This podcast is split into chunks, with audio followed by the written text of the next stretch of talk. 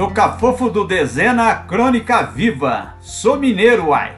São Paulo, 29 de maio de 2022. Mineiro, quando encontra outro mineiro, sente, mesmo sem sabê-lo, que ali está um conterrâneo.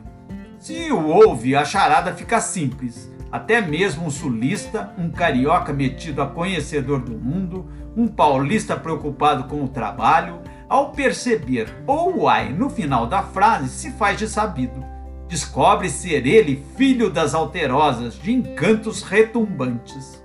Gostaram do Encantos Retumbantes? Que um dia um certo presidente disse que ninguém aplainaria. Não os encantos retumbantes, as alterosas. Na cidade de Itanhaém, que está bela, garanto, visita profissional a um grande empreendedor do ramo de supermercados observava a lateral da igreja de Nossa Senhora de Sion, da antessala do atendimento e o relógio que marcava 10 horas. Vocês sabem, não creio, não, não creio que não, este espaço é como a espera de médicos e dentistas. As pessoas chegam, vão até a secretária, apresentam-se e sentam aguardando ser chamadas.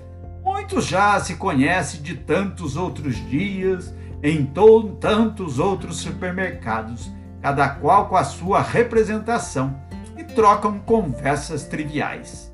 Nesse momento, subiu as escadas, juntando-se a nós, um homem com dois saquinhos de farofa para churrasco dentro de uma sacola de pano. Não sou mineiro, mas da divisa e filho de um. Postou-se próximo com um leve sorriso daqueles que atraem sentimentos inocentes soltou um envergonhado bom dia. Todos responderam mecanicamente, eu com entusiasmo. Você é de onde? Borda da Mata, Minas. Eu sou da divisa, meu pai era mineiro de Andradas, emendei.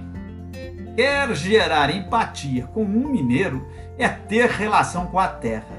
Continuou pelos meus questionamentos, porque mineiro não fala de intrometido, explicando-me que morava na cidade e há dois meses vende a farofa fabricada no Rio de Janeiro. O fazia de porta em porta, agora iria expandir para os supermercados. O produto é bem aceito, garantiu. Com um jeitinho, pediu para se não me importasse falar antes de mim com o proprietário do estabelecimento.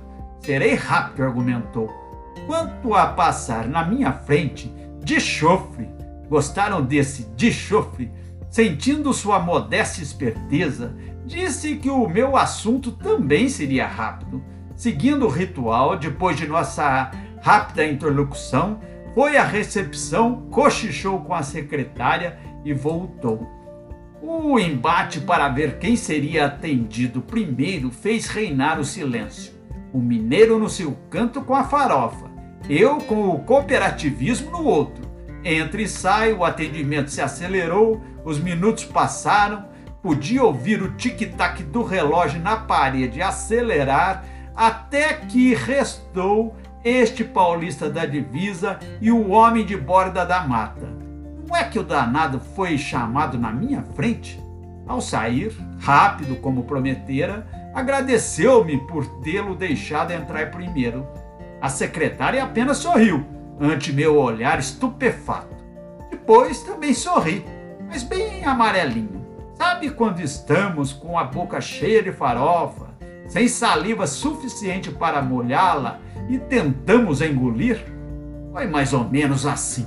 Uai!